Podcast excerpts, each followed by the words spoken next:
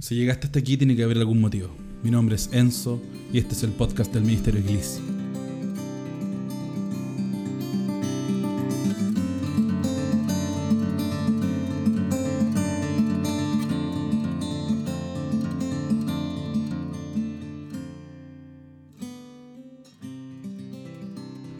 Vamos a presentarle algunas conversaciones que pretenden aportar la reflexión acerca del cristianismo, la vida en comunidad, el arte y la creatividad.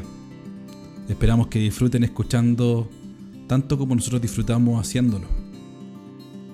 Sean bienvenidos al podcast del Ministerio Glis.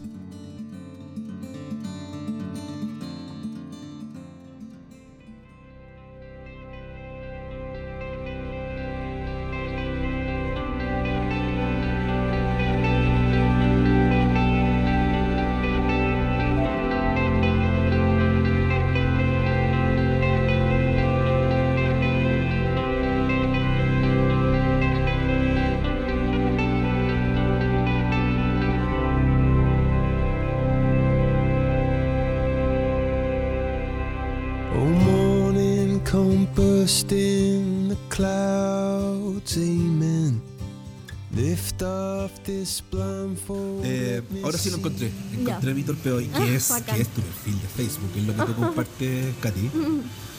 Eh, eh, Katy Valentini, eh, directora de la compañía Ciudad de Faroles, ¿cierto? Sí. Dice que eres misionera, Katy. Sí, de Jucum. Perfecto. Juventud con una misión. Eres misionera de Jucum, eres cantante también en, en, en- Dice que eres que...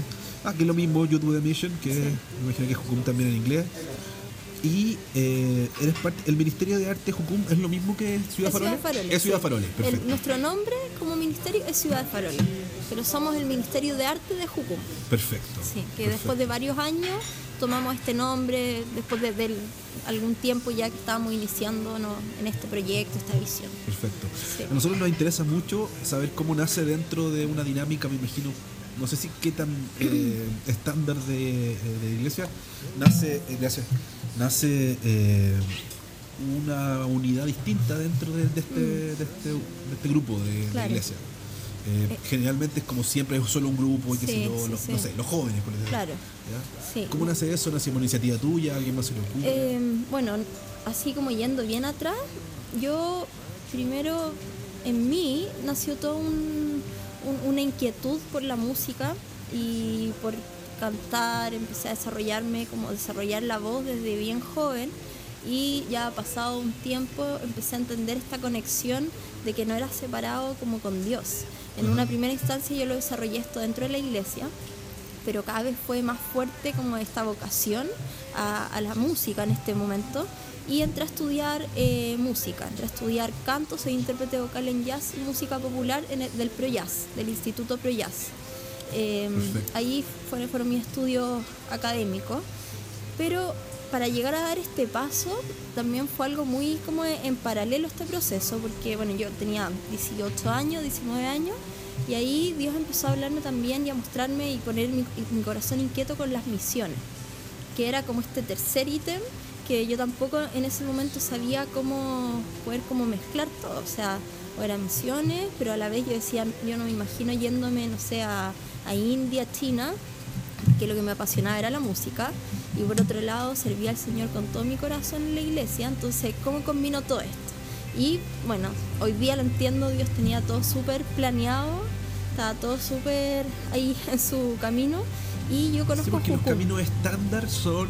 nada, te gusta la música, eres parte Claro. como del Ministerio de Alabanza. que lo soy, y lo he sido desde los 15 años. Y vaya a ser igual. Sí. Pero ahí queda, ¿no? Claro. Ahí queda y Sí. con eso se sacia, por decirlo de alguna Exacto. forma, los intereses que tiene. Claro, no, yo Pero en tu caso siguió más allá. Sí, yo para mí cada vez fue como un crescendo en esto, en mi corazón, en todo, porque yo no me veía, bueno, tuve, tengo una historia ahí también al, al planteárselo a mi familia, por algo obvio que yo entiendo a todos los papás que pasan por este tema, a mi familia fue difícil como aceptar que yo en el fondo tomara una decisión de carrera profesional en la música.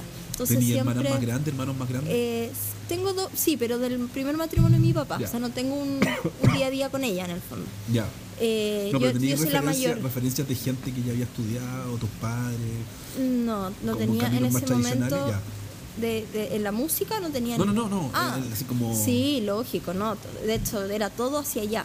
Me Claro. iba muy bien en el colegio, tenía buenas notas, siempre me ha encantado estudiar. De hecho, hasta, no sé, segundo medio yo quería estudiar, eh, quería ser abogado. Entonces, mi vida, hasta ahí yo no era cristiana, yo a los 15 años conocí al Señor. Entonces, hasta ahí mi vida como que yo iba hacia un rumbo, pero cuando Dios irrumpe en mi vida, eh, cambia todo así, pero radicalmente, literalmente, así, da un- una vuelta entera. Entonces, obviamente, eh, en este momento, yo en el colegio, cuarto medio, conozco Jucum a través de algo muy casual, acompañando al grupo de jóvenes de mi iglesia a una actividad. Y ahí empezó todo un tema también conmigo, donde Dios empezó a mostrarme y hablarme mucho de las, de las misiones, inquietar mi corazón, a, a mostrar toda esta necesidad. Y al poco andar, un año, año y algo, entro a estudiar periodismo, debido a que obviamente mi familia no estaba de acuerdo eh, que yo estudiara algo artístico. Ya, pero, pero llegaste como a periodismo, que es como una. Sí, porque ahí fue como... Por ahí, así. Claro, es decir, en el fondo ya, dentro de todas las otras opciones, ¿qué es lo que más hay intereses en, en otro tipo de carrera? Y Por dentro de eso habían algunos intereses que finalmente iban todos relacionados al área artística, la fotografía, la comunicación, letras. las letras, siempre escribí mucho también. Entonces, bueno, entro un poco también, por- porque era también más chica, por obedecer también a, a los papás en esto y todo. Y, y en este sentido, cuando estaba en la carrera, yo empiezo cada vez como a, a integrarme más actividades de Jucum. Y empecé a conocer a personas, a los misioneros, la forma de vida. Ju- Jucum acá en Lonquén, la base que está acá en Santiago Lonquén Sí, sí, sí. y empiezo a, a conocer la historia un poco de, de esta organización misionera, como ya no era una cosa que de ahora, sino que llevaban veintitantos años en ese momento, que, que hab- habían sido siempre muy pioneros en toda su, su forma de llevar también el Evangelio, tanto con la iglesia como con la sociedad. Y en esto que me voy metiendo un poco, finalmente te- congelo la carrera de periodismo que alcancé a estar dos años, pero con mi corazón así ardiente por, bueno, de hecho mi, mi entorno, mis amigos todos eran músicos, o sea, yo iba a la U a estudiar, pero después salía y estaba rodeada de otro, otro contexto, otro claro. contexto. Y ahí me voy a Jucum a hacer una escuela de discipulado, la EDE, que es una escuela, la primera escuela que nosotros hacemos en Jucum, que es una escuela interna de cinco meses, cinco a seis meses. Un tiempo de un retiro largo con Dios, donde en el fondo, bueno, es muy profundo. eh, trato de carácter, de vida cristiana, conocer a Dios y finalmente nuestro lema para darlo a conocer. Y en esto pasa, empieza como toda esta historia así ya más, más heavy, más power. Eh, yo finalmente Dios a mí me confirma que yo tenía que estudiar música, tenía que dedicarme a esto, pero no solo eso. Y, yo antes, hasta ese momento nunca había tenido como ningún, ninguna información o ningún referente artístico cercano y menos cristiano, menos con una idea de cómo llevar las artes con Dios, ni nada. Y me pasó algo bien especial. eh, estábamos con una enseñanza de la clase y en un tiempo de oración yo no sé cómo explicarlo, bueno, son las cosas de Dios, tuve como una visión y vi una imagen así pasar y en eso me acuerdo que veo en ese momento lo único que, logré percibir veía como una, una playa del litoral y, y en esta playa veía como una especie de carnaval donde veía muchos artistas circenses, mucho color, eh, haciendo como esta, este desfile muy creativo, pero yo sabía que todos eran cristianos, pero no veía como ninguna, como en el fondo pancarta ninguna cosa así como con el lenguaje canuto o religioso. Y yo lo único que sentí en mi corazón en ese momento, y como te digo, fue muy extraño porque yo era bien joven, o sea, tenía 19 años, no tenía estos referentes ni nada, lo único que sentí fue como que Dios me estaba dando una misión o como un propósito para ser parte de levantar dentro de, de algún contexto jóvenes que en el fondo tuvieran un llamado, que, que estuvieran llamados por las artes, pero levantar una compañía que pudiera bendecir a la iglesia, pero también ser de, de un aporte y un- un- una influencia a la sociedad a través de una cosmovisión bíblica. Ahora te lo hablo así súper claro porque ya lo En tengo momento, más, claro. pero en el momento fue solo ¿Y yo de eso hace vi cuánto? 11 años. O sea, Sí. Entonces, ahí obviamente en ese momento lo compartí con, con los que eran los líderes de, la escuela y finalmente con el director de Jucum Conosur, que es Ricardo Rodríguez. Y él fue clave en esto, porque él, bueno, es como un padre para mí. Eh, me casó, fue, ha sido como mi mentor y mi, mi líder y un papá conmigo durante todos estos años. Y él ah, me agarró, creyó en esto, porque era algo que también él venía soñando y orando años de años. Él por muchos años junto a su esposa, junto a otras personas, venían orando que se levantara en Chile, es argentino, se levantara en Chile un, un grupo de artistas consagrados al Señor y que hicieran este cambio en el fondo de que no fuera el arte netamente para la iglesia o con un fin evangelístico como propiamente tal, pero tampoco en el fondo levantar artistas que lleguen a la sociedad y que finalmente como lamentablemente pasa, muchos se van en eso y se pierden y se, y se influencian. Entonces, en el fondo, como levantar nosotros algo paralelo. Y él venía orando por muchos años por esto. Sus dos hijos son artistas. Entonces, también siempre estuvo vinculado a, a los intereses, a una, al fondo, la forma de, ver eh, de un artista, a, la- a las luchas, etc. Entonces, ahí empezamos como, bueno, yo ahí, ahí recibo en el fondo como muy fuerte y entiendo mi llamado misionero ya como tal. Entiendo que como todo empieza a calzar, que en el fondo Dios me estaba llamando como misionera a las artes.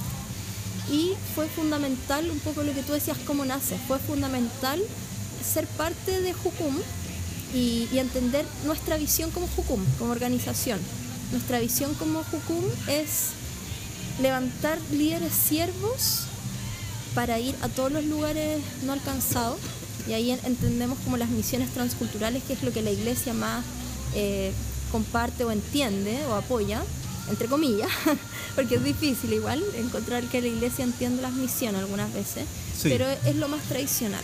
En términos genéricos nadie se opone, Claro, exacto. pero en rigor Lo- tampoco Sí, hay un sí. apoyo decidido con ese tema. Exacto. Entonces, por un lado está esa área y por otro lado nosotros también levantar líderes siervos para ir a todas las áreas de la sociedad, para transformar todas las áreas de la sociedad. Entendiendo que todas las áreas de la sociedad, todas las esferas de la sociedad deben ser alcanzadas por el Evangelio. Y si las entendemos así, las entendemos como, como un campo misionero tal, tal como vemos China, como vemos India, obviamente con, con diferentes eh, realidades, sin duda. O sea, si nosotros empezamos a ver las esferas de la sociedad versus eh, las etnias, versus un montón de lugares que no transculturales, sin duda la urgencia está clara, que tenemos que, que ir para ahí afuera también. Entonces, eh, generalmente las áreas de la sociedad todas han sido evangelizadas, independiente de que no respondan a, la palabra, pero todas conocen de Dios, todas conocen en el fondo algo o en algún momento, sobre todo en un país como Chile que es súper, eh, ha sido súper evangelizado también. Entonces, bueno, como retomando ahí, yo entiendo ya como todo el... Se el- juntando se la- va los juntando. puntos. Y ya por lo menos me, me direcciono, así como que voy hacia allá. Y, y ahí yo decido integrarme a, a Juventud con una misión, ya como misionera. Entro en todo mi proceso también de, de formación, de carácter, de, de trato también, de crecimiento y un montón de cosas. Nosotros en Jucum, no sé si tú conoces un poco, pero vivimos eh, como en base, nosotros llamamos, o en casa, donde estamos, somos voluntarios a tiempo completo, misioneros a tiempo completo, eh, y, y nos, en el fondo nos sumamos a la misión, pero las diferentes áreas a las cuales fuimos llamados, en el fondo, donde está nuestro, nuestro corazón y, y nuestros dones, etc. Y en ese tiempo, con algunos amigos de Jucum, todos ahí, empezamos también jóvenes, 20 años, algunos entrando a la U, cosas así. Empezamos como con esta cosa muy fuerte de que, no sé, uno está estudiando comunicación audiovisual, yo estaba recién estudiando música, eh, otra amiga publicidad, ya había salido, y así algunos que estábamos como entre las artes y las comunicaciones, pero con este mismo como sentido de que queremos hacer cosas de calidad para Dios, profesionales, nos estamos perfeccionando para eso, para salirse en el fondo de este estigma de que la iglesia, los cristianos hacen cosas mediocres, hacen cosas eh, en el fondo que, que han dejado como harto que desear para afuera y para nosotros mismos también. Y, y, pero a la vez con este sentido de transformación. de, de tomarle el peso a lo que estábamos haciendo porque Dios es el primero que lo considera. Y comenzamos primero como un tiempo así como tú contabas también de, de usted a juntarnos a, a conversar, a tirar líneas, tirar ideas, qué creemos cada uno, qué, visión tiene cada uno de- del arte, de las comunicaciones, hasta que fuimos como armando algo que Dios nos fue como guiando y empezamos a hacer, nosotros en Jucum tenemos escuelas eh, de todo tipo, bueno, todas de entrenamiento, pero en todas las áreas. Entonces empezamos a hacer una escuela de arte, ya hace harto años. Y la escuela de arte fue como nuestro primer paso, como ya más concreto dentro de esta visión que estábamos como armando. Y, eh, Para enseñar técnicas de, de algo. Sí, era, la- Ya. era como hacer varias cosas en paralelo, varios objetivos. Por un lado estaba, eh, lo hacíamos en el verano, entonces está la disponibilidad para los jóvenes para poder asistir. Entonces eran dos meses, hasta tres meses de escuela y la- los objetivos, las ideas iniciales eran poder eh, enseñar disciplina, de disciplina dentro de, o sea, técnica dentro de las disciplinas, porque también es muy escaso que en el fondo se puedan dar como talleres de teatro en la iglesia, profesionales, o de danza, o de canto, cualquier Sí. disciplina. Prima el autodidactismo. Exacto. Entonces, Piensa que uno puede ver, yo en mi Sí. diagnóstico, una cantidad de, de talento impresionante. mm, mucho. Impresionante, así yo. No, mucho. Sí, Habiendo, Sí. habiendo tenido la posibilidad de trabajar en diferentes lugares e iglesias, Mm. hoy día me encuentro con muchos, me he encontrado en este último tiempo, últimos cuatro años, con muchos de esos que eran niños antes, Mm. Sí. que tienen 22, 23. Mm, La cantidad de músicos es impresionante Sí. y exitosos, y la mayoría son autodidactas. Exacto, Hay gente sí. muy talentosa Sí. que al fragor de estar sábado tras sábado, domingo tras Claro. domingo, enfrentándose a, a tocar Sí. y a sacar cosas y a ir aprendiendo, se desarrollaron De mucho. Pero no hay mucha enseñanza. Y la música es como que donde ahí para. donde- claro, Las artes plásticas, escénicas, literarias, No, literarias, súper poco o nada. sí, muy poco. Sí. Es paréntesis Sí, y aproveché sí, de tomar un poco de, café. Sí, entonces bueno, ahí uno era esto, de como dar disciplina más, más técnica dentro de las áreas. Eh, por otro lado, era el poder como traspasar un poco eh, o como, como dar a, la- a los jóvenes esta visión de que nosotros estábamos en ese momento como empezando recién a masticar, impartirla, en este sentido de chiquillos, denle con, los talentos, con los dones, Dios los puso por algo, no necesariamente tiene que ser un hobby, si tú sientes que en el fondo esto es para lo que Dios te creó, dale por ahí porque es tan válido como ser médico, como ser abogado, como ser periodista o cualquier profesión. En ese tiempo igual fue, fue un tiempo bien especial porque nosotros éramos jóvenes, bien jóvenes, teníamos 20, 21, 24, entonces en el fondo estábamos recién en el proceso, eh, estudiando y, y como un pasito quizás más adelante, pero todavía no teníamos idea de qué iba a pasar después, una vez que saliéramos, el, el trabajo, cómo vivir, estábamos haciendo algo 100% por convicción y fe. Entonces, bueno, esta escuela eh, empezó a ser súper buena, la hicimos durante cuatro veranos, cada vez llegaban más jóvenes, eh, De, de diferentes regiones y países. Sí, porque Pero diferentes iglesias, ¿cómo se diferentes, Se sí, diferentes. Es que bueno, Jucum, nosotros somos una organización interdenominacional e internacional. Perfecto. Entonces, en el fondo estamos como en todos lados, así que las escuelas se traspasan para la información, uno, uno googlea y vas a encontrar Jucum en todo el mundo. Entonces, en el fondo ahí se fue, y en Latinoamérica eh, son pocos los países que se hacen escuelas de arte como con esta visión. Entonces, bueno, se empezó a, expandir esto y empezaron a llegar varios jóvenes y fue bien interesante también porque lo que tú dices, empezamos a ver como esta, es- esta urgencia también de discipular y ahí nació otra área de, esta visión, como el discipular artistas. Como muchos artistas, lo que te decía anteriormente, o sea, nacen y, y hay- el otro día conversaba con, con una persona que hablábamos del caso de, de Van Gogh. Ya Van Gogh, pintor tan conocido y famoso, que, que marcó en el fondo pautas dentro de la pintura, pero él fue hijo de pastor, Sí. fue nieto de pastor, venía de toda una, una historia hacia atrás de, de gente consagrada al Señor, pero en una línea súper específica, que era en el fondo el poder ser cabeza de una iglesia, ser pastor. Y, y él, su historia cuenta que él de verdad amaba al Señor con todo y él trató, después claro, vienen cambian su vida para adelante y todo, pero, pero el momento que él estuvo bien, él trató de servir a Dios dentro de la iglesia, se metió a un seminario a estudiar teología y él se sentía así como con la camiseta de, camisa de fuerza, claro. claro. porque en el fondo él en los ratos libres pescaba sus lienzos, pintaba sus, sus- pescaba sus pinceles y, y eso era donde él sentía que era él y finalmente que era la persona que Dios lo había creado. Entonces estas escuelas fueron mucho de esto, de que muchos jóvenes que se sentían un poco hasta culpables, como, pucha, yo no sé, pues quiero ser el, el predicador, el evangelista, y- pero esto es lo que me nace y esto es lo que con esto vibro, con esto realmente me apasiona. Algunos tomaron las herramientas para poder aplicarlas dentro de la iglesia, que es súper válido, pero otros realmente recibieron un llamado de Dios en esto, en decir ya, con esto yo me caso. Y, y desde ahí nacen las personas que mucho más adelante formamos este ministerio. En ese momento eran aún muy jóvenes, adolescentes, en colegio, enseñanza media, pero fue, fue realmente como fuimos como un, un- semillero en un sentido, sin saberlo. Nosotros en el fondo queríamos solo seguir avanzando con esto, ir viendo cómo funcionaba y, y fuimos un semillero para plantar sueños, para plantar vocación, para plantar eh, propósito, destino en, en esto de las artes. Y bueno, a los años después, como a los cinco años, nosotros decidimos con, con estos jóvenes que ya estaban como más convencidos y más claros, iniciar ya un ministerio, ministerio de arte.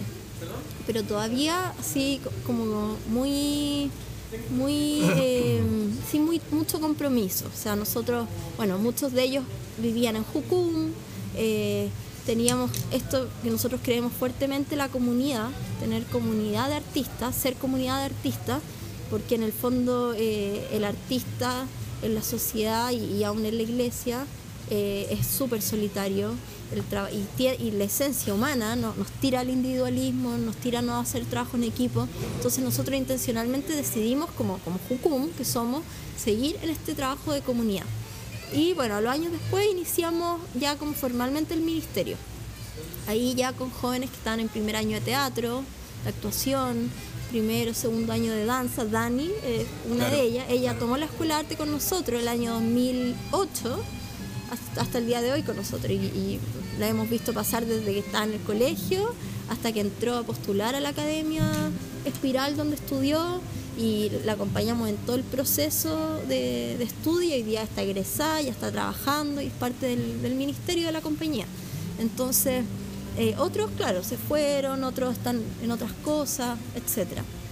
Y, y hace, claro, como cinco años formalizamos este ministerio con, con algunos como objetivos más, más internos también, porque empezamos a ver cuando, bueno, la visión y este llamado como que ha ido avanzando con la gente también, con los procesos de la gente. Y ahí vimos la necesidad de tener como este espacio de contención también. O sea, no solo pensar, ya desarrollemos las artes, hagamos cosas de excelencia con contenido para la sociedad y todo, sino que primero seamos nosotros un ministerio que, que nos contengamos uno a otro, que, que manejemos un mismo lenguaje, que nos entendamos y que cosa que muchas veces no pasa en la iglesia, porque tú planteas tu forma de ver las cosas y todo y, y como es distinto, se provoca esta separación, el poco entendimiento, poca comprensión.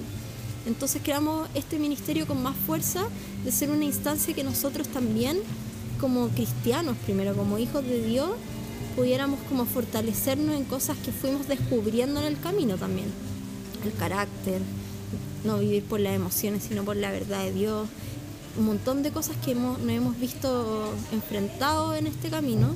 Eh, romper con estos eh, estereotipos que tiene el artista, que, que es irresponsable, que es volado, que, que en el fondo como que casi que necesita la inspiración para crear cosas que nosotros en la realidad vemos que es completamente no es así, o sea, no, pasa por ahí, pasa por un tema de disciplina, de perseverancia, de trabajo, de compromiso, y sin duda hay una cuota de, si pudiera decirlo, inspiración, lógicamente, y, nosotros sabemos de dónde viene en el fondo toda nuestra inspiración también.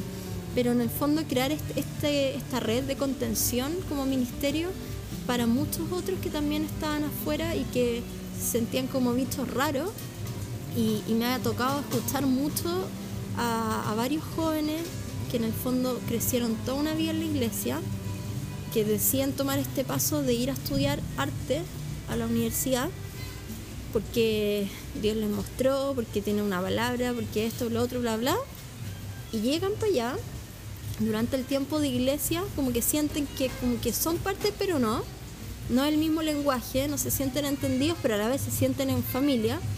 Pero llegan afuera y afuera se sienten en el mismo lenguaje, con la misma forma de ver las cosas, con, con la creatividad a flor de piel, con muchas otras cosas que en el fondo se encuentran, pero no en casa no en casa, no que, en el fondo toda la, la, cosmovisión de cómo se plantea las artes afuera eh, choca profundamente con, las convicciones, con la fe, con, con, la forma, con la integridad y un montón de cosas. Entonces, hemos estado en todo este proceso de descubrir un montón de cosas que cuando yo en este 19 años recibí eso, dije, jamás me imaginé que venía todo esto adelante.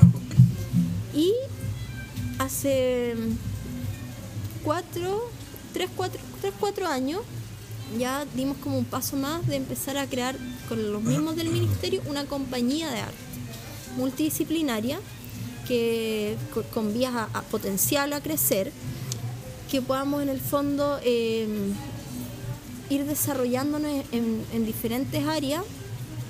Y hoy día estamos y ahí, ahí nace nuestro nombre Ciudad de Faroles.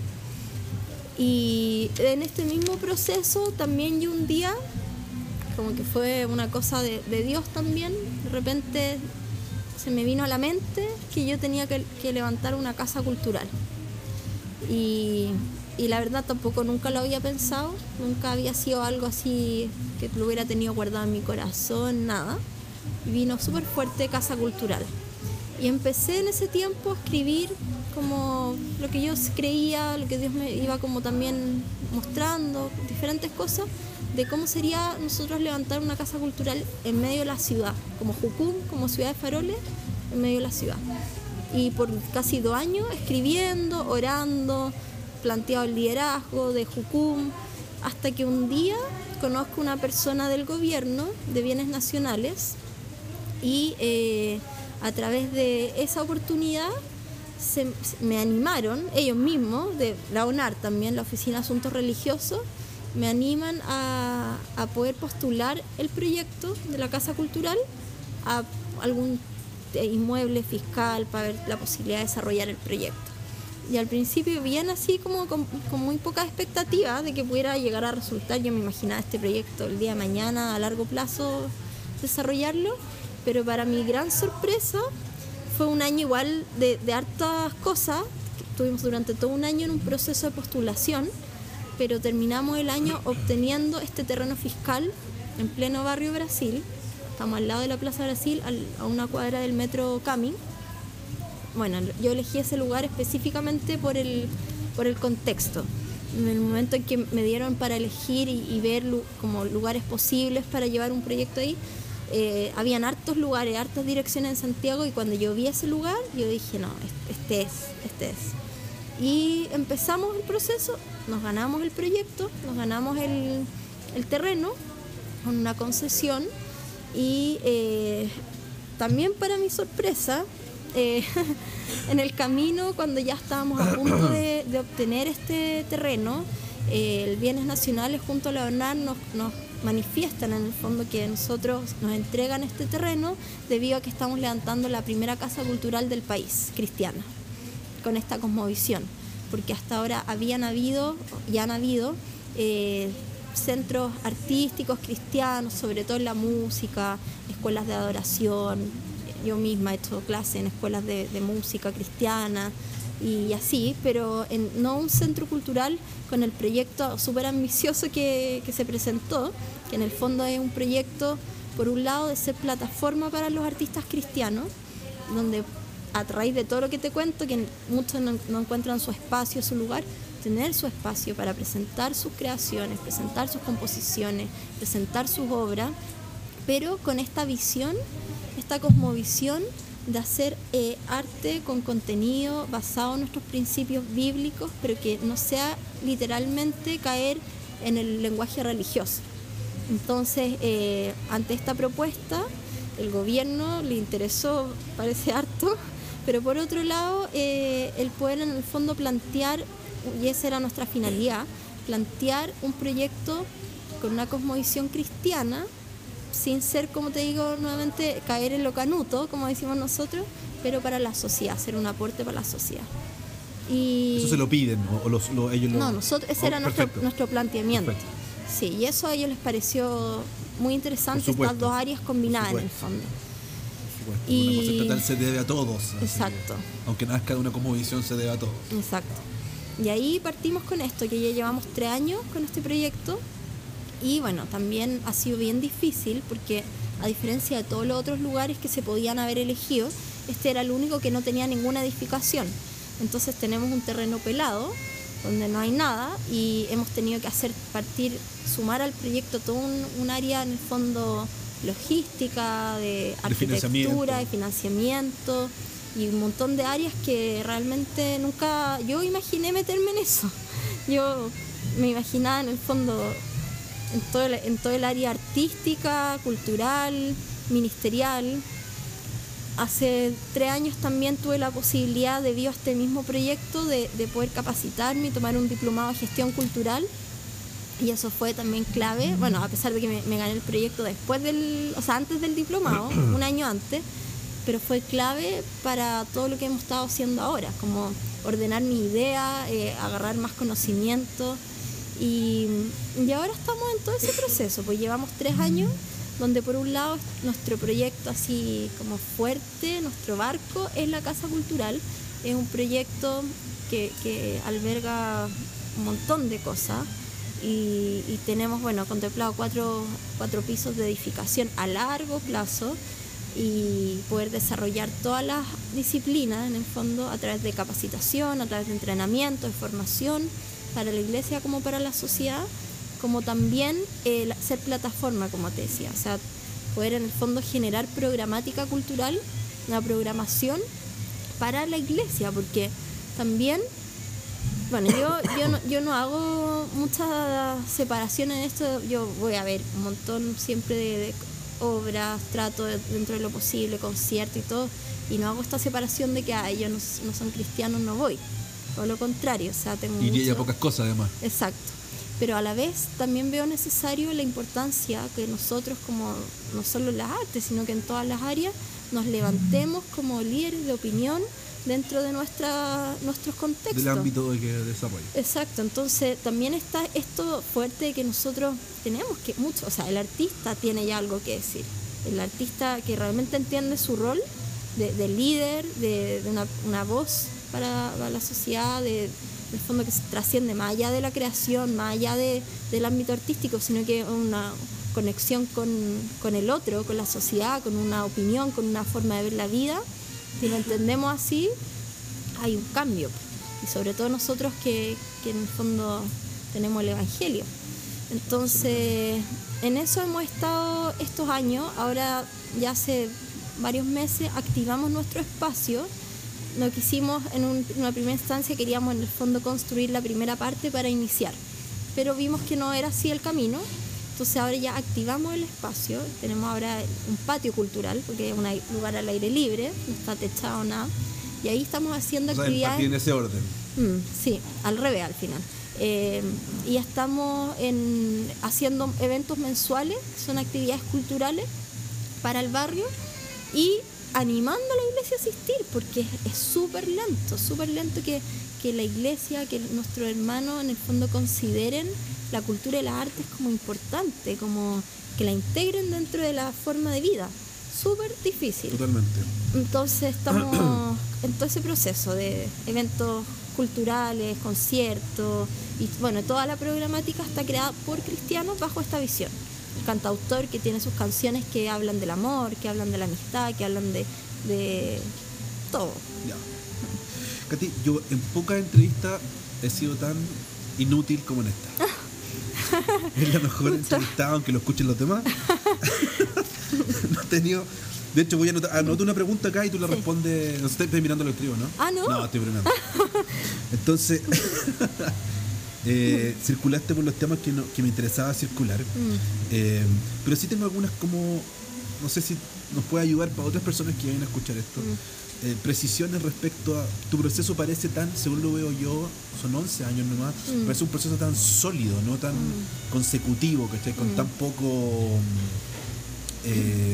Vaivén, ¿no? Mm. como que pasó esto, pasó esto otro, Sí. pasó esto otro, Sí.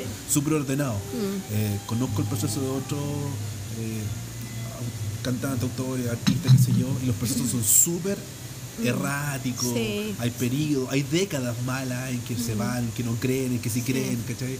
Entonces, me parece tan consistente el, el- el proceso, pero otra gente no ha tenido el mismo proceso. Sí. ¿Qué habría pasado de lo que tú sentías que estabas haciendo si no hubiese estado Ricardo y si no hubiese estado? Tuvo una. Porque estamos hablando de cuestiones muy particulares Mm. dentro de un escenario muy conservador, muy cerrado. Eh, y parece que la semilla que cayó, cayó justo en un espacio Mm. donde había muy buenas condiciones. Sí. Un Ricardo, como tú decís, tú lo mencionas como un mentor, como una persona que Mm. engancha, que ya tenía la visión de antes. Pero imagínate una Katy contándole esto a cualquiera, po. A Mm. cualquier- no vamos a ser crítica, pero po- podríamos hacerla, pero a cualquier pastor, ¿no? ¿Sabes que Mm. Sí. yo quiero? Sí, claro, qué sé yo, eh, hay una guitarra, no sé, haga algo, que le vaya bien. ¿Qué pensáis que hubiese pasado? Wow. No, yo creo que mm, es difícil, es difícil porque realmente hoy día entran varios chicos al ministerio que vienen de eso, vienen de ¿Y cómo, estar... los, cómo los ves que llegan? ¿Cuál es su estado? Y con eso aprovecho algunos- preguntarte cuál es el estado que crees tú, Mm. va a ser un poco más incisivo, cuál es el estado que crees tú de la iglesia en general. ¿Cómo, Sí. ¿Cuál es tu diagnóstico al ver esa gente que llega? Entonces, Mm. es que yo creo que la iglesia en general, no mi experiencia, está en este estado. Sí. Bueno, algunos han llegado muy heridos, muy heridos porque finalmente nosotros entendemos que nuestra identidad está no en lo que hacemos, sino en quienes somos como hijos de Dios, pero también Dios nos crea con, con cosas únicas. Y, y el que es artista es diferente en, en la esencia, porque somos todos iguales. Entonces, cuando no hay esta comprensión, yo creo que es trascendental. Y en esto yo me siento una persona afortunada, una persona realmente muy privilegiada en cómo se dieron las cosas. Ahora, claro, yo te lo cuento así súper conciso, pero también supuesto, fue súper habido- difícil. No, y sigue siéndolo. Porque es ir contra, ir contra la corriente aún de, de nuestra iglesia muchas veces Así. de, de la iglesia, de la forma de, de hacer iglesia, de la forma de pensar, entonces de la, de la familia, de, lo- las expectativas que, que la familia tiene de uno. Gracias a Dios, hoy día yo me encuentro en una etapa ya que donde eso ya pasó, Ya mi familia está resuelto y hay un apoyo y una comprensión, pero porque también hoy día hay resultados. Pero en el momento donde yo era una niña, no había nada más que la fe y, y la convicción y la palabra de Dios para avanzar. Entonces en esto yo creo que lo que tú dices es trascendental, como que, que hayan personas y por eso la, la importancia de educar, bueno quizá educar suena como muy orgulloso, así como que yo sé más, no, sino que la importancia Sensibilizar, de sensibilizar, concientizar Claro. a la iglesia a través de, de- de algo tan importante que finalmente es la cosmovisión bíblica. O sea, no estamos ni siquiera acá inventando ese dicho como es que está inventando el... bueno, no me acuerdo. Cosa la, la rueda, así como. Eso, claro, exacto. claro. ¿no? Estamos inventando nada. O sea, si nosotros vamos a la Biblia y más aún, o sea, si vamos a la historia donde se comprueba esto, podemos ir a la, a la etapa de la reforma, que es un boom en ese, en ese tiempo Claro. de- del arte. Entonces, es, trascendental, yo creo, que, que nuestros pastores, nuestros líderes puedan tener una, una visión más amplia de- del cristianismo y, y- y ir a, a la palabra, ir a, a lo que Jesús, a lo que Dios a través de toda la historia fue en el fondo mencionando a través de las artes y cómo las artes dentro de la Biblia juegan un rol principal y protagonista. Si Dios lo consideró así, yo creo que de verdad debe ser algo que nos debe hacer a nosotros como líderes, como bueno, a los pastores y, y a las personas claves dentro de- del proceso de crecimiento de la iglesia a reflexionar. Y bueno, como un poco respondo también lo Sí, mismo sí. la- lo que me preguntas, como, como veo el estado de la iglesia en este sentido, la veo, la veo bien atrás, pero veo que, está pasando algo, que Dios está haciendo y está levantando diferentes personas con, esta visión eh, en- de levantarnos, de ser influyente, de, ya no ver el cristianismo como secular y, sagrado, en el fondo santo, sino que entender que nosotros somos personas espirituales, somos hijos de Dios y todo lo que hacemos tiene que ser santo, independiente que lo hagas fuera de las cuatro paredes de la iglesia. Entonces, pero creo que Dios está levantando gente en este sentido eh, influyente y que está empezando a haber un cambio lento, pero está empezando a pasar. En ese sentido, tuvo una generación, probablemente gente que hoy día puede tener tu edad, 30 y, an- y antes, por supuesto, y los que hoy día pueden tener 40, o sea, unos- en esos 20 años, eh, en que algunas personas ya habían escuchado el Evangelio y, esto- y so- algunos somos los hijos de las personas que han escuchado Claro. el Evangelio, pero que además con los cambios sociales eh, pasaron, por- así como también socialmente a otro estado, estudiaron, Mm. por ejemplo. Sí, Eh, y a muchos no les pasó solo con el arte, pero les pasó con la, con la ciencia.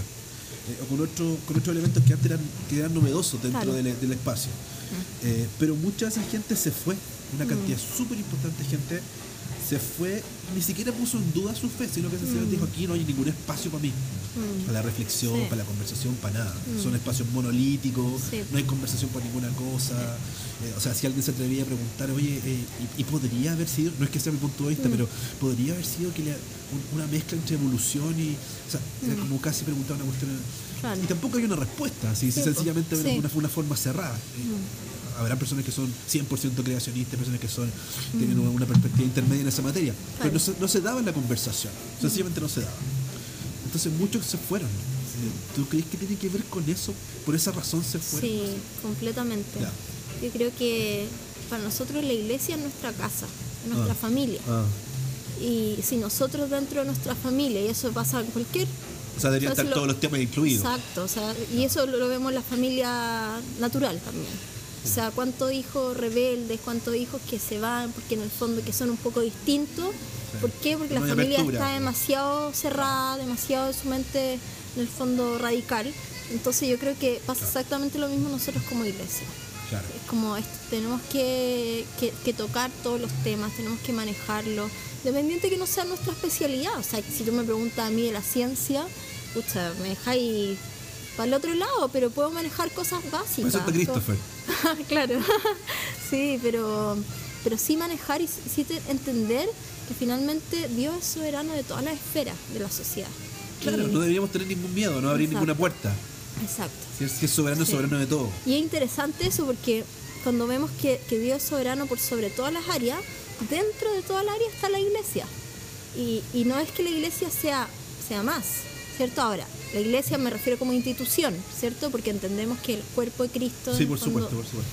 pero a- hacer la, la labor de la iglesia es tan importante como si yo paso tres horas en la iglesia haciendo alguna labor para la iglesia, es tan importante como si yo paso mis tres horas ensayando eh, para mi concierto, que yo entiendo que a través de esto yo estoy aportando Claro. y estoy sirviendo a Dios. Eso ya es un pensamiento muy radical, po, porque hay una casi una coincidencia absoluta Exacto. entre que servir a Mm. es estar ahí. Exacto. Y mu- sí. mucho- muchas, veces, muchas veces haciendo pasa. nada. Muchas veces, muchas veces pasa y, y lo he visto, gracias a Dios te vuelvo a decir, yo creo que soy muy afortunada porque en la iglesia donde, donde estuve muchos años siempre hubo como este apoyo.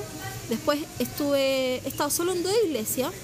Y en la segunda me cambié por un tema ministerial. Dios me, me llevó para allá. Y ahí fue realmente una comprensión, pero máxima, en, en que si de repente yo no podía ir un domingo, no era porque andaba en otra, sino porque estaba realizando el ministerio en las artes. Claro, tú pega, Y lo que se te exacto. había encargado. Exacto, entonces, y ahora estoy en la tercera iglesia porque es la de mi esposo, que no acabo, yo me acabo de cambiar. Y, y gracias a Dios también ha sido un- una muy bonita exp- experiencia estos meses de ir conociendo la visión de parte de los pastores también. Katy, nosotros estamos haciendo una reflexión hace rato con la gente, con los jóvenes, con la gente que, con los cuales conversamos los días sábados. Y estamos obsesionados con una pregunta, que cuál es, cuál es el rollo que tiene Dios con la belleza. ¿Ya? Mm. Interesante. Eh, hemos leído harto, por supuesto hemos leído Génesis, hemos leído otras cosas, hemos leído los Salmos. Y eso nos ha derivado a una conversación que tiene que ver con la estética, la, la, impor- la importancia de las consideraciones estéticas y como incluso en la traducción bíblica cuando se habla y se vio Dios que era bueno, es la misma palabra que se usa que vio Dios que era hermoso. Mm. Entonces, eh, y, hay, derivado muchas conversaciones, todos tenemos, ninguno de nosotros tiene una formación específica en teología y hasta por ahí nos gusta que así sea porque nos aproximamos de forma mucho más inocente. Ya. Y Tratamos de eh, informarnos, de conversar con gente que sabe, pero, pero la aproximación es bien inocente, a la, bien como de niño, así, así. Yo creo que sí, pero vamos a ver qué dicen los Mm. Ok. Mm. autores y estamos agarrando libritos y cosas así. Pero la, la aproximación no es, no es definitiva, sino que es bien como... Y así nos gusta que se mantenga. ¿Cuál es tu punto de vista al respecto? ¿Hay un- ¿Tiene un Bueno, rollo Sí, completamente. O sea, partiendo porque, y eso me encanta, porque ahí es de donde tomamos en el fondo, corroboramos y argumentamos toda nuestra razón de ser como artistas también. Eh, es, es tan lindo ver como Dios habla de que los cielos cuentan la grandeza de su gloria. O sea, cada, cada atardecer, cada puesta de sol refleja un poquito. O sea, yo siempre pienso en esto, si yo veo una puesta de sol y ya me parece asombroso y subimos las fotos en Instagram y bla, bla. eh, si eso ya es tan grande, ¿cuán más es Dios? Si todo Él lo crea. Entonces, realmente yo creo que él, él- eh, es, su, es su esencia. O sea, cuando tú tienes algo en, en tu esencia, te sale naturalmente. Y, y es maravilloso ver en el fondo como a través de toda la historia Dios crea con este, esta estética, con este gusto tan específico, como, no sé, ahora que yo me estoy como acercando más a todo el, el tema del mundo animal a través de mi esposo, también es, es impresionante, o sea, ver que, que una raza es tan distinta a otra, en los colores, la forma, en, en la textura, el- Sí, todo. un Entonces, particular. Así. Exacto, entonces, ¿por qué hay es- ese como afán de, de que todo sea estético? Dios lo hace todo estético. Los colores, las formas, las texturas, los olores. eh, realmente es maravilloso eso. Y eso no- lo único que me hace pensar es que en el fondo Él es un creador. Creador que tiene una creación maravillosa, que es un artista, que, que tiene todo tan pensado y todo tan calculado. Y, y podría haber sido de otra forma. Podría haber sido que cuando Él dijo, no sé, que se hagan los peces del mar, todos los peces iguales. Sí, ni un Es- problema. No había nada de malo Sí, no hacerlos funcionales pero él sí. decide que en el fondo no- todo lo que él crea no, no sea funcional solo funcional sino que en el fondo sea algo donde nosotros también podamos maravillarnos y podamos contemplarlo a él a través de su, de su creación e inspirarnos también Y ahí se produce la desconexión que tú decías, parece antes, respecto a que. eh, no sé si necesariamente tiene que ser así, pero alguna gente afirma que sí, que necesariamente para que una, una obra, una acción sea eh, artística, no tiene que estar absolutamente desconectada del el, aspecto práctico. O sea, en ese sentido, cuando se hacían obras, por ejemplo, de teatro con fines evangelísticos, claro bueno yo soy que es como propagandístico. se me Eh, rehacia eso por supuesto, porque obviamente se conecta esto que debería ser sencillamente porque sí. Mm, O sea, empieza y termina en sí mismo. sí. Y en, es- y en ese acto que se, obviamente se desvanece Sí, muchas veces. Hay artes que man- se mantienen, por supuesto, la fotografía, no sé. Mm. Pero muchos otros actos son, son efímeros, se, se producen y se, se apagan. sí. Pero en ese acto ya pasó lo que tenía que pasar, Mm, aunque mm. cueste verlo. Sí. ¿ya? Porque es un acto que embellece, un acto que. Estoy leyendo un libro que dice que es un acto que hace visible lo invisible de Dios. Mm, ¿ya? Que, por ejemplo, es la armonía, es la Claro, belleza, es la paz. claro. sí Y ya, se acabó. Pero convencer a muchas personas de eso es como una, es como una Mm. pérdida de tiempo. Me refiero a que lo ven como una pérdida de tiempo, pero, pero, ¿qué- pero ¿cuánto se convirtieron? Mm. como- Claro. Sí, no. Yo creo que, y en eso a mí, yo soy como bien categórica, ¿Ya? yo creo que el arte no termina en el, en el fin evangelístico. Todo lo contrario. Ya. O sea, si nosotros vemos el arte para, para esa finalidad, estamos siendo súper limitados eh, en pensar, en el fondo, un área que trasciende. Eh, Me encanta la- las artes, me encanta el arte porque es un área que realmente puede ser tan transversal.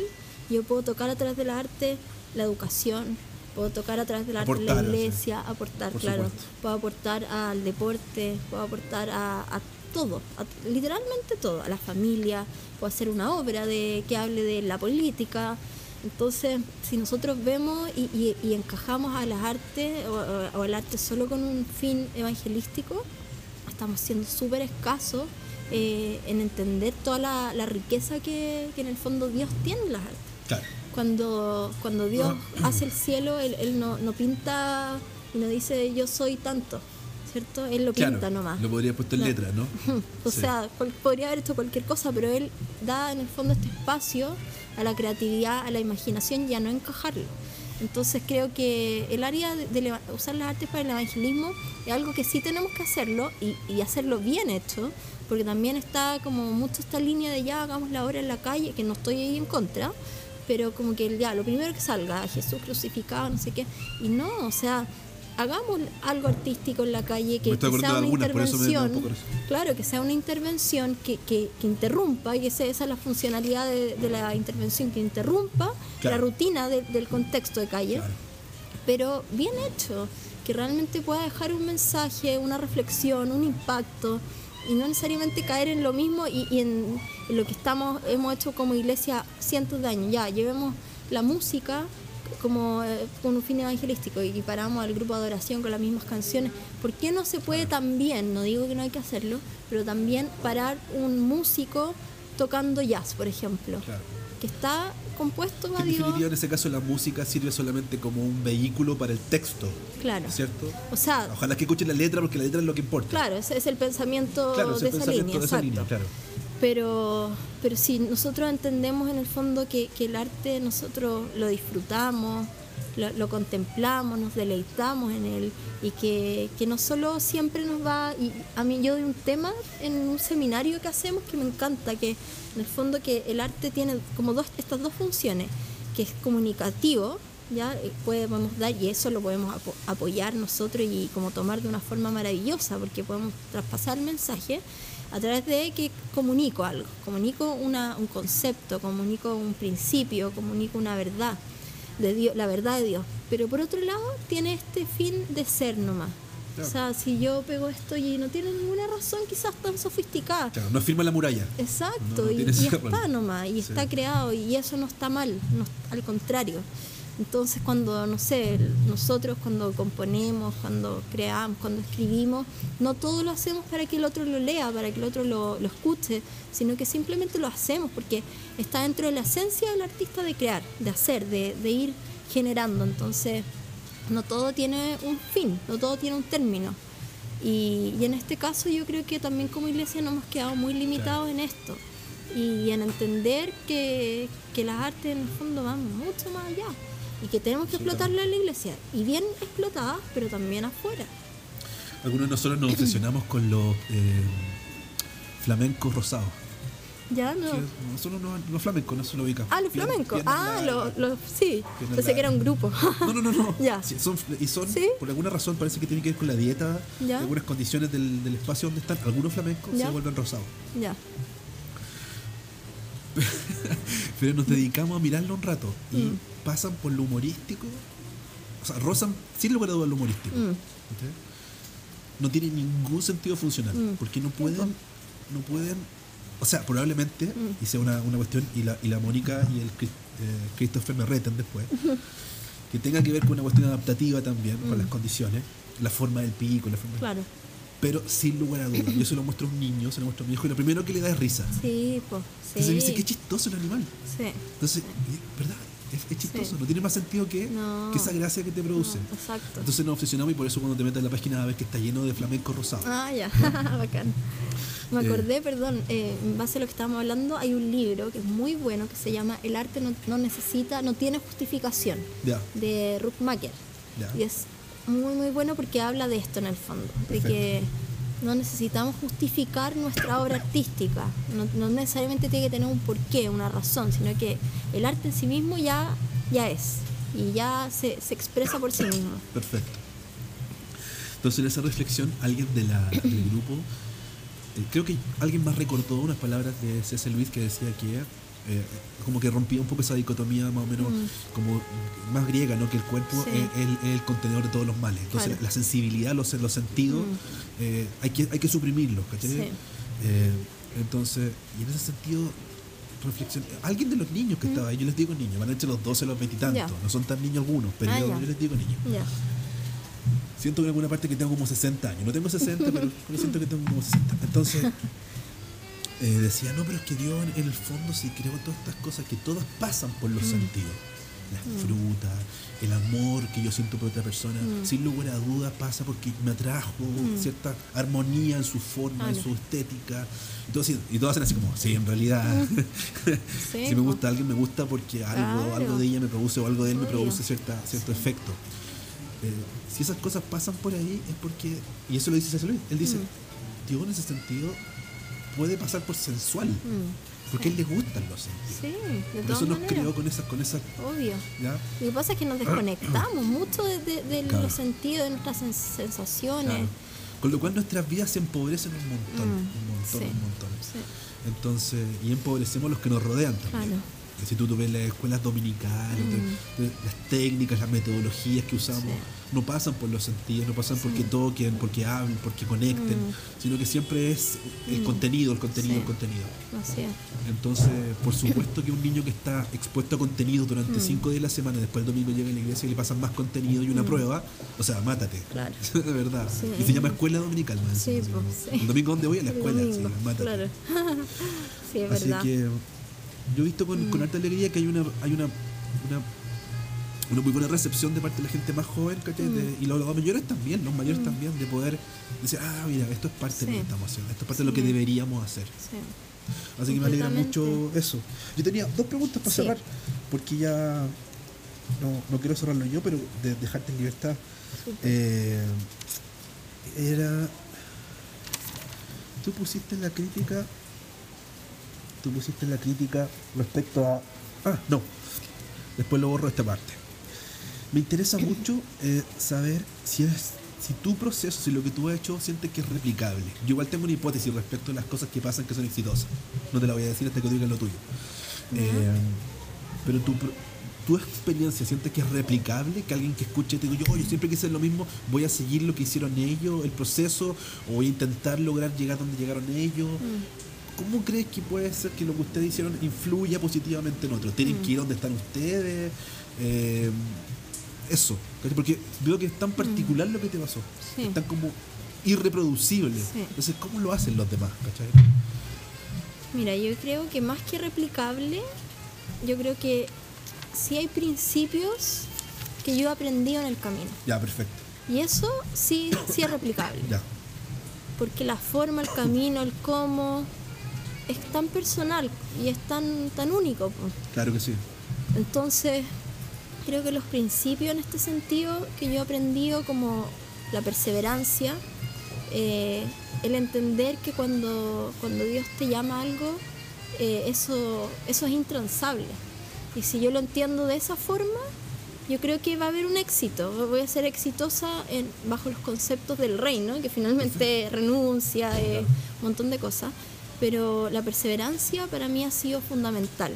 Eso me ha, me ha significado mucha renuncia a mi vida personal, a económica, a oportunidades Ah. laborales, Ah, eh, muchas, muchas cosas. Entonces, interesante. creo que, que la perseverancia en lo que Dios te muestra y tener como esta convicción de que realmente es lo que Dios tiene, porque también en las artes caemos mucho en, en- yo he entendido también esto, podemos ser simpatizantes de una visión, simpatizantes de las artes que nos gusten, pero no estamos dispuestos a pagar el precio. Sí. Y ese sería el segundo punto.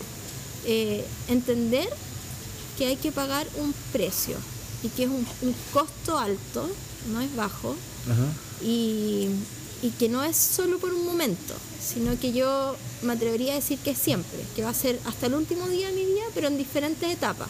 Y cada vez Ya. quizás va a ser más fácil en algunas cosas. No hay, no hay una tierra prometida.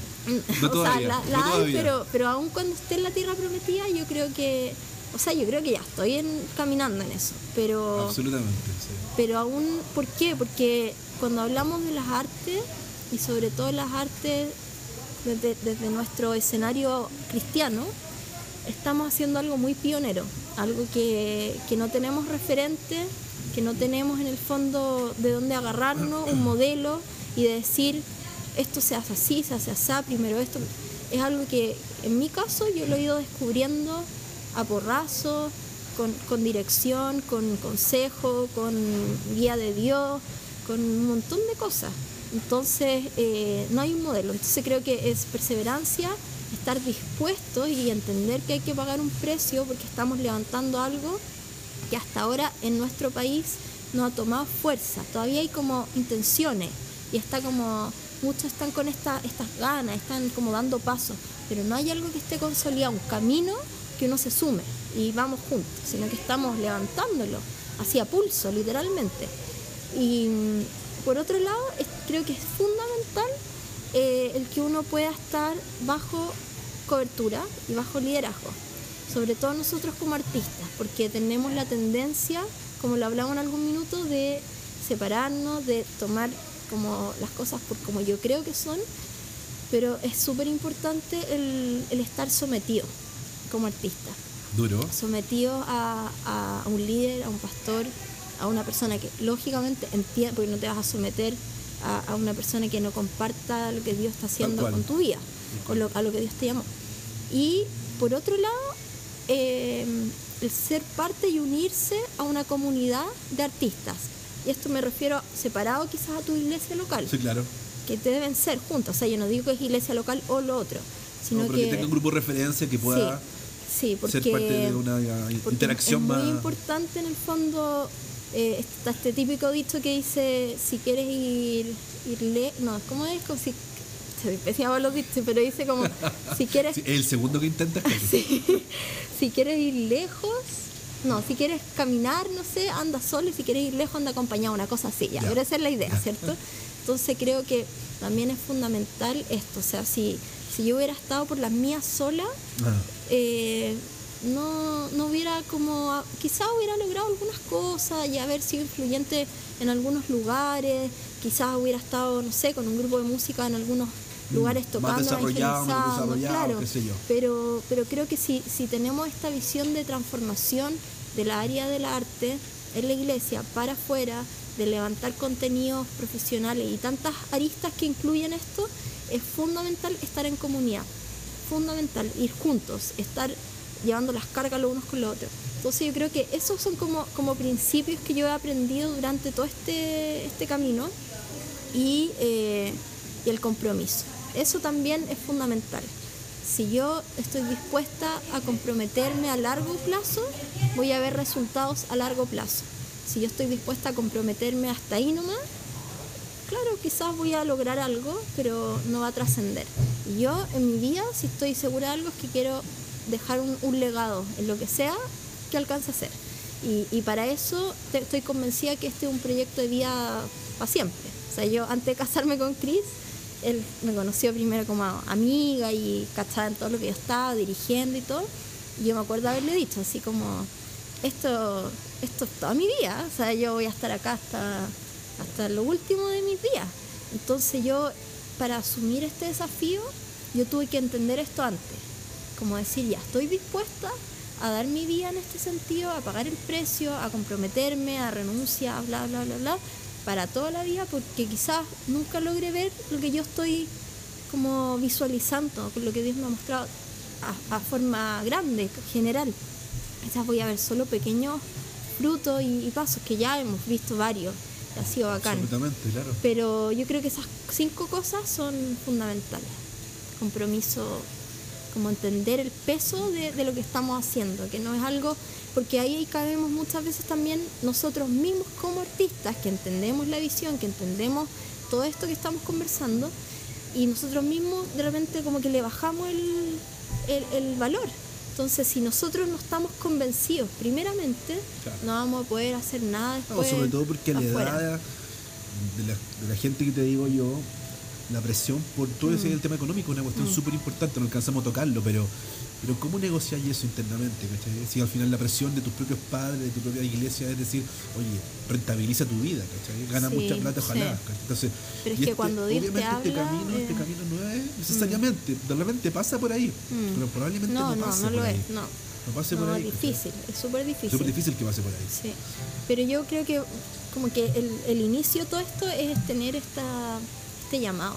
Un llamado es que te, llama, te, te busca, te, y cuando tú respondes a eso, en el fondo se puede levantar cualquier cosa, pero tú estás claro qué es lo, cuál es tu propósito, para qué fuiste creado. Y en eso, lo, lo económico, pucha, yo te podría hablar millones de cosas porque tengo una vida de fe de hace 11 años. Y ahora también viviendo casada, dedicada al ministerio, a la compañía. Y, y Dios sigue siendo Suple. fiel. Sí. ¿Te acuerdas perfectamente cuando conociste a Christopher, no? Sí, sí. Lo dijiste y te brillaban la hojita. No, No, no o, sea, o sea, no, en ese momento no. Ah, no, Ah, ¿no te ahora gustó sí. ah? No. Esto lo va a escuchar el seguro. no sí sabe. Ah, sabe. Y él insistió porfiadamente. Sí, mucho. Fue muy Conozco tantos, insistente. tantas historias así. Mm. No, sí- fue, fue- fue bien interesante. ¿La puedo contar así? Sí, claro. Eh, estábamos en un como en un congreso de nos- nosotros vamos a la viña, a la iglesia de la ya, viña. ya, Entonces yo iba a una viña, la viña Agape Ñuñoa, él a la de Providencia. Y estábamos en un congreso de todas las viñas juntas de los jóvenes. Entonces yo me acuerdo que esto fue ya hace como tres años atrás. Yo estaba ahí y me acuerdo que estaba muy aburrida y salí a caminar. Dije ya, hasta que esto no- todavía no empezaba. Estaba la gente llegando y todo, dije ya, voy a salir. No habían amigos, nada. Salí a caminar y a orar. Y en mi oración, yo caminaba harto orando. Me acuerdo que me puse a orar por mi esposo. Ya iba a cumplir casi 30, entonces estaba como, pucha señor, sí. ¿Dónde está mi esposo? Ya yo estoy feliz igual con, con mi vida y sirviéndote y todo, pero empecé a como ahora en, esta, en este sentido. Y cuando ya me iba a devolver, un perro me de la calle me agarró y me mordió. No Me mordió así X. Entonces me voy al tiro a la iglesia y veo una amiga y le digo, Natu, me acaba de morder un perro. Le digo, ¿qué hago? No sé qué. Y ella, me, y ella conocía a Chris, yo nunca en la vida lo había visto. Me dice, mira, él es veterinario. Y él escucha esto, Pero me él sí te mira había visto. ahí, en ese momento, cuando ella le dice, mira, pero él es veterinario. No, pero él te había, me imagino que él ya te había ubicado. No, antes de así. eso Ah, no, ah, nunca, nunca nos habíamos visto, Ah, ¿no? Porque igual éramos de diferentes iglesias, entonces no había, claro. Y ahí en ese momento que ella, le- ella lo señala, él me ve y cacha esta situación que me había pasado lo del perro y ahí él, bueno, ahora él me cuenta después que ahí como que él se flechó. y, y a mí me dio plancha, dije, no, ni lo conozco. Perro y él es veterinario. Sí, no, por eso te digo, Dios es tan creativo, tan ingenioso. Y bueno, y ahí como que yo quedé, dije, no, no lo conozco ya, y me acerqué a una, una amiga de la iglesia que era enfermera. Pero él, al ratito después, como había escuchado esta situación, se me acercó. Me dice, mira, supe que te pasó esto, estás bien, cómo está la herida, bla, bla, bla. Me dio todas las indicaciones del caso, anda a ponerte la inyección de la rabia, antirrábica. Y así como se generó el primer Contacto. todo el fin de semana se me acercaba, que como sigues, que fuiste, que esto, lo otro. Mira qué, qué buen hermano. Sí, súper, súper preocupada. Hubiese sido Y- una abuelita. No, Que se joda. claro. y ahí, bueno, pero yo la verdad no tuve ningún interés. Y después de como un tiempo, como un mes, yo me empecé a poner las inyecciones que eran hartas, eran como cinco. Y hubo como la cuarta que a mí se me pasó la fecha. Y yo de verdad hasta ese momento nunca había tenido ninguna relación con, con los animales. O sea, ni siquiera tuve mascota cuando chica, nada, nada, nada. Entonces cuando me- se me pasa esta inyección yo digo, uy, lo voy a contactar a, a él porque él fue el que me dio la... pero con cero interés. Y ahí, claro, lo contacté por Facebook y nos hicimos amigos de Facebook y todo y listo. empezamos a conversar. Y él empezó a ver todo lo que yo estaba con, con Ciudad de Faroles, que los eventos, teníamos ese tiempo una obra que nosotros estábamos montando, musical, y estuvimos durante ocho meses conversando. Durante estos ocho meses ya como, bueno, ay, me cayó bien, dije, mira, amor, yo soy bien sociable, ningún problema. Pero durante estos ocho meses él me invitó a salir todas estas veces. Oye, que vamos a tomar un café, oye, que te invito a comer. Y yo todas le dije que no, todas no, no, no, no. Hasta que un día íbamos a estrenar Pinocho, que era una de nuestras obras, en la Biblioteca de Santiago, frente a Matucana 100 Ya. y estábamos ahí con el estreno de la Ya. obra y lo invito, así como invité a todos los amigos de Face, lo invito y él va. Y ahí como que se generó por primera vez, después de casi nueve meses, de él súper insistente, insistente, como, una, como algo ahí se generó. Mira, y ahí aguantó. comenzó, aguantó, fue súper persistente. Y ahí comenzó la historia. Mira, Sí. Christopher. Sí, fue bien perseverante también. Katy, yo te agradezco mucho por haber venido. Está lloviendo. Mm. Este, cuando salga esto, no sé si va a estar lloviendo también, pero este es el día jueves que está lloviendo. Sí. Yo estoy resfriado y soy un asco. y Katy ha aguantado soberana, o sea, ha aguantado de forma estoica No, mi, mi condición asquienta. Así que muchas gracias, Katy. No, gracias a ti por la invitación también gracias. y poder Ya. difundir lo que estamos haciendo. Soportaste la mordida de un perro, por eso ahora entiendo que Ah, soportaste sí. también a mí. ¿Puedo aprovechar de dar un, Está lleno con sucio, pero se imaginen lo, lo que tuvo que Claro. soportar la, la Katy. Solo un, un avisito. Absolutamente. El, ahora en junio, el 18, es nuestro próximo evento. Vamos a, a realizar una actividad en nuestro patio cultural para el Día del Padre, pero la verdad, 18. 18, sábado. Sábado, ya. Sí, pero la verdad es, bueno, el enfoque es, es la- el padre, pero está abierto a familia, amigos, jóvenes, Perfecto. etcétera. Y vamos a tener, vamos a tener, eh, hacemos todos los meses un, un bazar de emprendedores donde a través de un stand ellos pueden vender sus productos, pueden dar a conocer su, su emprendimiento Perfecto. dentro de artesanía, comida, gourmet, diseño, todo lo que es emprendimiento de la iglesia. Eh, y a la vez tenemos siempre apoyado este bazar, que es el Faroleando Bazar, con una actividad cultural. En esta Perfecto. oportunidad Y vamos eso a pasa en- tener en simultáneo, así en, en paralelo. simultáneo, claro, está el bazar montado y vamos teniendo toda la programática cultural en paralelo. Perfecto. Y vamos a tener para esta unas oportunidad. fotos, así como incluso había un stand de libro. Sí, sí. Excelente. Sí, vamos a tener para esta oportunidad cantautor, dos cantautores, una que es argentina, pero está radicada acá en Chile, Evelyn Muller. Eh, ella va a estar tocando, también mostrando sus composiciones, acaba de lanzar un single hace poco. Y Daniel Soto, que también otro compositor chileno. Y eh, vamos a, a tener algunos otros músicos que están emergiendo dentro de la música también con esta visión. Vamos a tener humor, concursos, vamos a hacer un asadito también para los papás, que les gusta harto el, el asado. Y eh, como forma inédita, en esta oportun- oportunidad vamos a tener un outlet de libros de literatura cristiana, todo muy barato, 50% de descuento en Biblia, eh, literatura de liderazgo, padre, pa- infantil. ¿Y con- entrar cuánto cuesta? ¿El cómo? Entrar cuánto Entrar es gratis. Gratis. Entrar es gratis, sí. Solo Ya. tienen que ir a consumir allá. Perfecto, A se espera que uno stands. vaya Exacto. a colaborar con los Sí. stands. sí, esto es porque estamos activando este espacio y a la vez, en el fondo, queremos estar con esta, esta programática dentro del barrio Brasil ¿A qué hora es el jueves 18? No, el sábado 18. Perdón, el sábado 18. Parte a las 3, termina a las 20.30, de 15 a 20.30 Ya, horas. perfecto. Sí. Los otros sábados, si uno anda por ahí, está abierto, está, Está cerrado, está perfecto. cerrado, porque estamos haciendo como actividades específicas. Ya, ya. Ahí todo a través del Facebook, Compañía de Arte Ciudad Farole. Ahí vamos subiendo toda la información y todo lo que estamos realizando. Ideal. Ahí va a quedar entonces colgado cuando, todos cuando invitados. colguemos el podcast. Súper. ¿Ya? Muchas gracias, Katy Valentín. Gracias Ya. a ti.